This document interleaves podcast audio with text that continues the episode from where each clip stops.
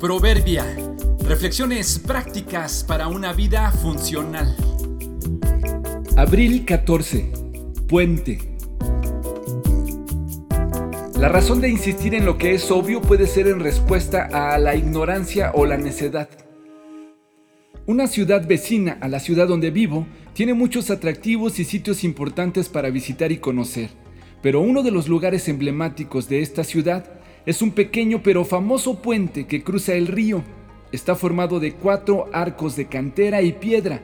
Su construcción inició en 1741 y las obras terminaron en 1860. Incluso fue inaugurado por un general que en esa época era el presidente de la República. Este puente, aunque pequeño, fue incluso reconocido por la UNESCO como Patrimonio de la Humanidad en 1989 pero por lo que más se conoce a este puente es por el famoso letrero que se colocó luego de su inauguración que dice así, este puente se hizo en Lagos y se pasa por arriba.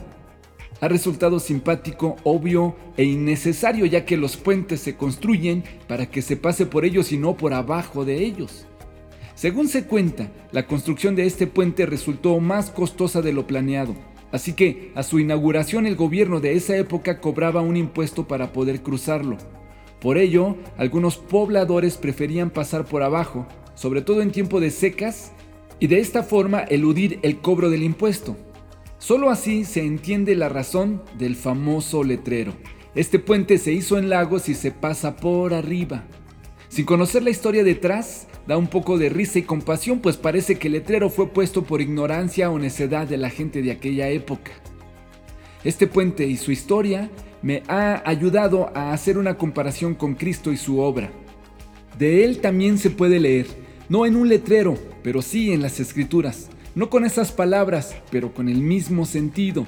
Este es Cristo, el puente para llegar a Dios y se pasa por él.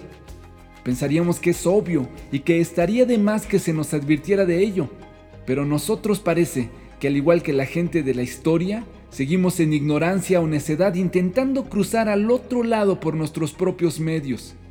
En el caso de la historia, aunque con riesgo o quizá mojados, llegaban al otro lado. En el caso nuestro, muchos cruzarán, pero no llegarán a donde están pensando. El caso de Cristo, aunque parece obvio, ocupa de la luz del Espíritu Santo para comprenderlo. Si lo comprendes, cruza entonces ya por él. Nadie jamás fue al cielo y regresó, pero el Hijo del Hombre bajó del cielo para que todo el que crea en él tenga vida eterna. Juan 3, 13 y 15.